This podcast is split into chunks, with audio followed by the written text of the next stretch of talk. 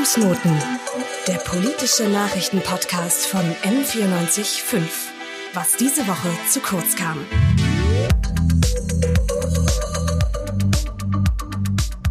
Seit 2012 sind mehr als 1150 Personen aus islamistischer Motivation heraus aus Deutschland in Richtung Syrien und Irak gereist, um sich dort dem Islamischen Staat, kurz IS, anzuschließen. Mehr als ein Viertel davon sind Frauen. Circa 400 der in den vergangenen Jahren ausgereisten Personen sind inzwischen wieder nach Deutschland zurückgekehrt. So auch vier mutmaßliche Islamistinnen, denen unter anderem Kriegsverbrechen und Verbrechen gegen die Menschlichkeit vorgeworfen werden. Sie wurden Ende März am Frankfurter Flughafen bei der Einreise festgenommen.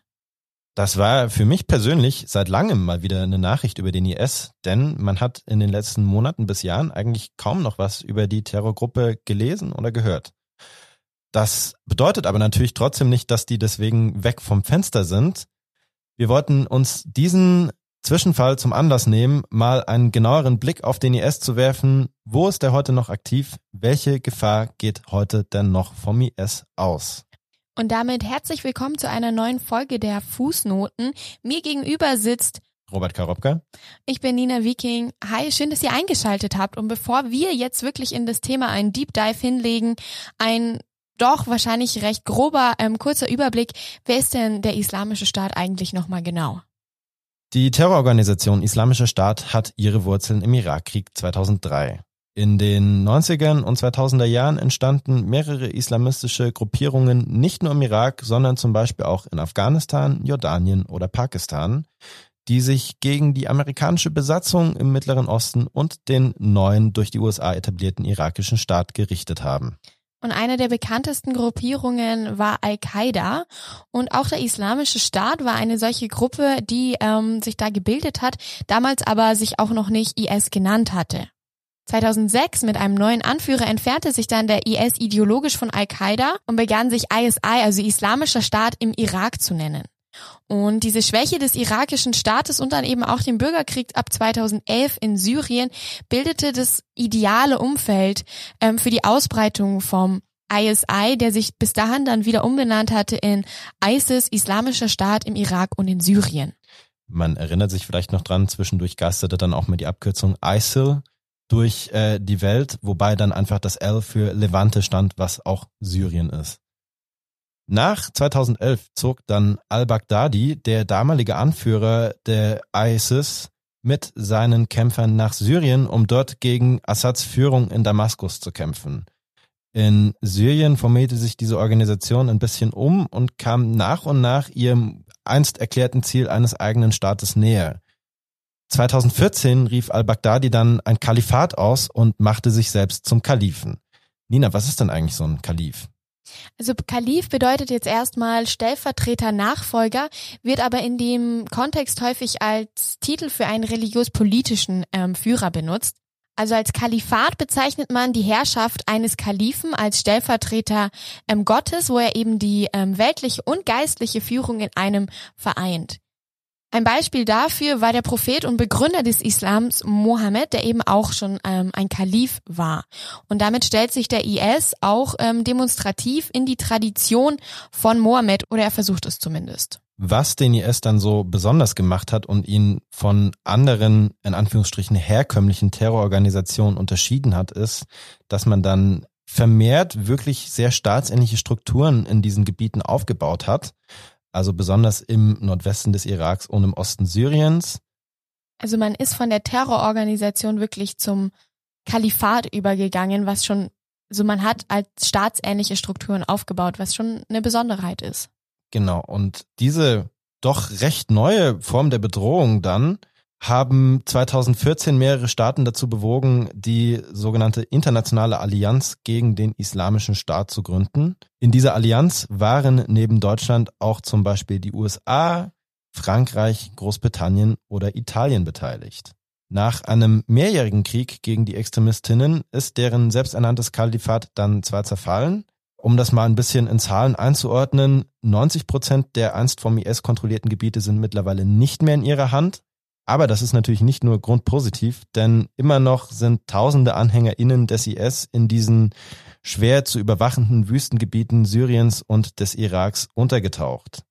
Das führt uns zu unserer großen Frage, ist der IS jetzt eigentlich besiegt? Diese Frage haben wir auch gleich an einen Experten weitergegeben. Jörg Bese ist Film- und Medienwissenschaftler mit Schwerpunkt Dschihadismus im Internet. Vor allem ähm, hat er sich mit dem IS beschäftigt an der Johannes Gutenberg Universität in Mainz. Der IS als staatlich-territoriales Gebilde, das sich von 2014 bis 2019 über den Raum Irak und Syrien erstreckt hat, der ist als eben staatliches Gebilde tatsächlich besiegt worden. Ähm, durch die Erfolge der Militärkoalition Operation Inherent Resolve existiert das im Juni 2014 ausgerufene Kalifat halt seit dem Frühjahr 2019 nicht mehr. Der IS verfügt daher nicht mehr über die Ressourcen wie einst. Aber nach dem Untergang des IS als Kalifat, als Staatsgebilde muss man eben auch bemerken, dass der IS auf zwei Weisen weiterlebt. Er hat ein großes mediales Erbe hinterlassen, also Videos, äh, Magazine, Fotoberichte, Newsletter, Gesänge und sicherlich noch weitere Medien. Und er ist eben auch nicht im Ganzen besiegt worden, sondern wurde eher zerschlagen. Also natürlich sind viele IS-Kämpfer auch verstorben, aber eben äh, man konnte schon zur Zeit der Blüte des Kalifats 2014 bis 2016 konnte man schon beobachten, dass der IS sich in verschiedenen nicht-syrischen, nicht-irakischen Gebieten eben verbreitet hat. Das sind insbesondere MENA-Staaten, also der Mittlere Osten und äh, Nordafrika, aber auch Jemen, Afghanistan, Khorasan-Region, sogar auf den Philippinen hatte er eine Präsenz. Und auch heute noch existieren in vielen dieser Bereichen sowie auch in Syrien und im Irak aktive Zellen. Der Unterschied ist eben, dass der IS nun wieder ein Verbund von Rebellengruppen ist, wie er es vor der Kalifatszeit eigentlich auch schon zumindest teilweise gewesen ist. Also der IS ist immer noch sehr aktiv in diversen Staaten, aber es gibt immerhin keine staatsähnlichen Strukturen mehr, was vor allem der militärischen Präsenz von ausländischen Streitkräften geschuldet ist, wie zum Beispiel den USA oder Russland. Im Gegenzug bedeutet das natürlich aber auch, dass sich der IS äh, in mehr Untergrundaktivitäten zurückgezogen hat, die jetzt auch nachrichtendienstlich noch schwerer zu verfolgen sind.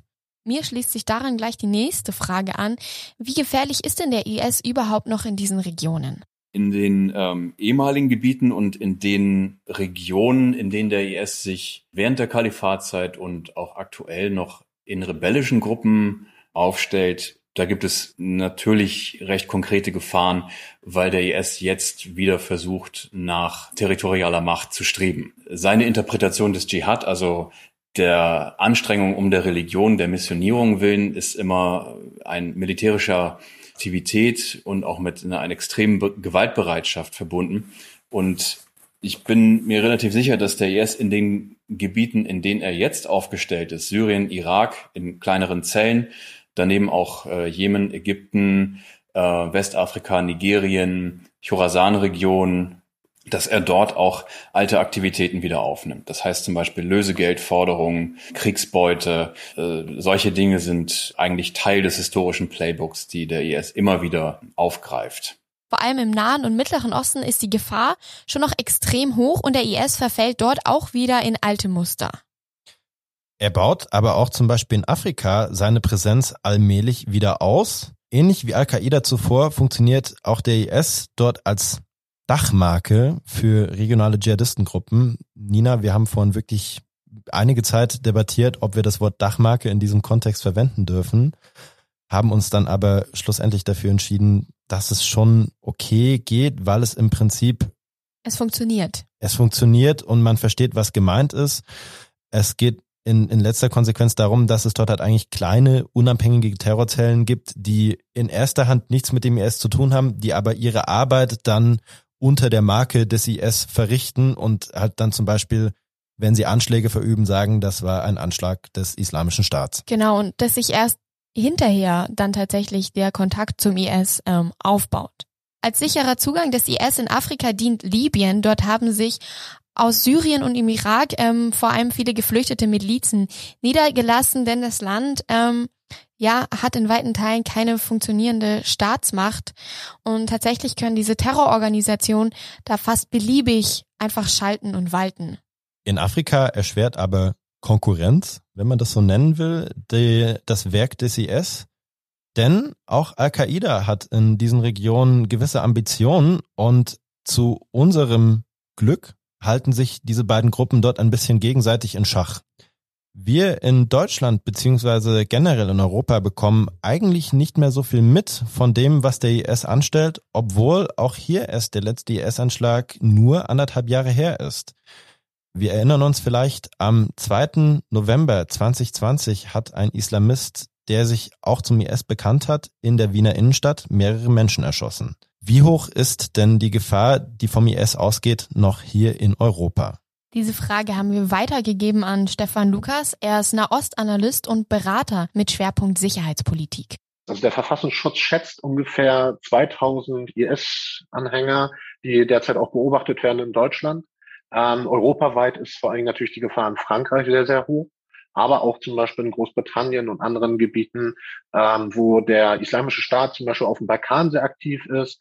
Äh, Albanien ist hier vor allen Dingen genannt, aber auch andere Staaten, die sehr stark, ja, na nicht unterwandert, aber durchaus schon Siedlungsgebiet schon fast wieder für neue IS-Strukturen sind, die aber, das muss man sagen, schon sehr stark unter Kontrolle beziehungsweise unter Beobachtung der westlichen Nachrichtendienste sind. Also auch wenn die Gefahr weiterhin besteht, in meinem Empfinden ist in der Zivilgesellschaft vor allem vielleicht auch auf die Deutsche beschränkt, dieses Bewusstsein eigentlich nicht mehr wirklich vorhanden. Würde ich dir dahingehend auf jeden Fall zustimmen. Also ich finde auch, dass das so um 2015, 2016 rum wesentlich präsenter war und, und da auch wirklich, finde ich, bei einigen Bevölkerungsgruppen so eine diffuse Angst vor Terroranschlägen bestand, wobei man natürlich auch sagen muss, dass gerade nach den äh, Ereignissen im Bataclan in, in der Pariser Innenstadt und natürlich auch am Breitscheidplatz in Berlin diese Angst nicht komplett ungerechtfertigt war.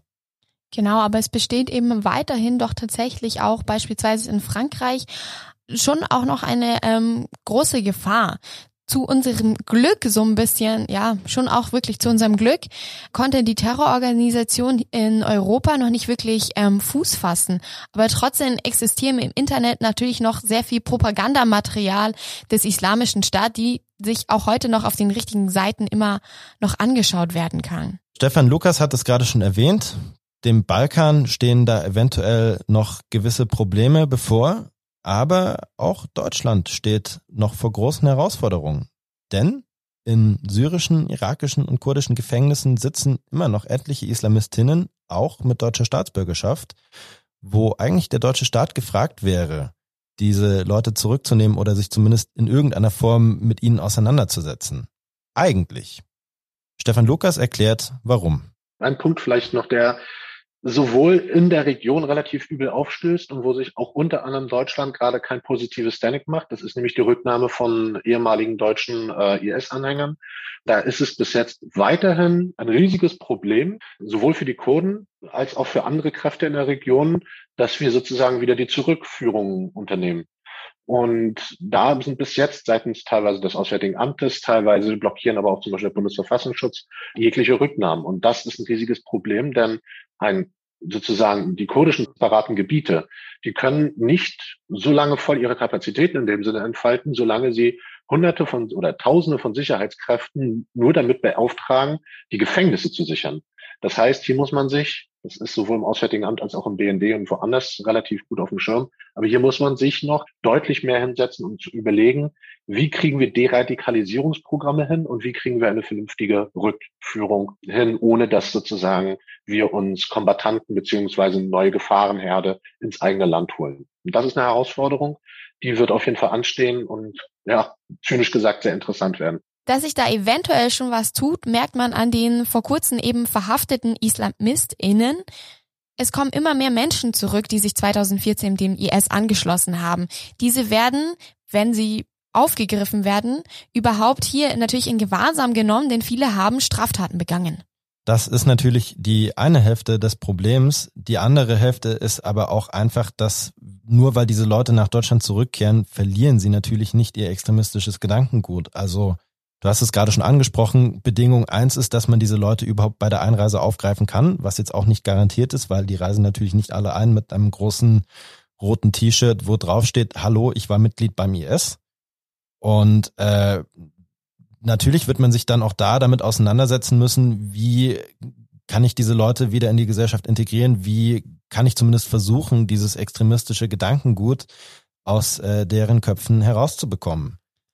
Wie sich das Ganze ausgeht, das wird uns sicherlich noch intensiv in den nächsten Jahren beschäftigen. Das sind aber alles nur Prognosen. Was dagegen feststeht, ist, der IS war nie weg vom Fenster sondern ist hauptsächlich in kleineren Gruppen in bestimmten Regionen der Welt immer noch recht aktiv, also wirklich alltäglich.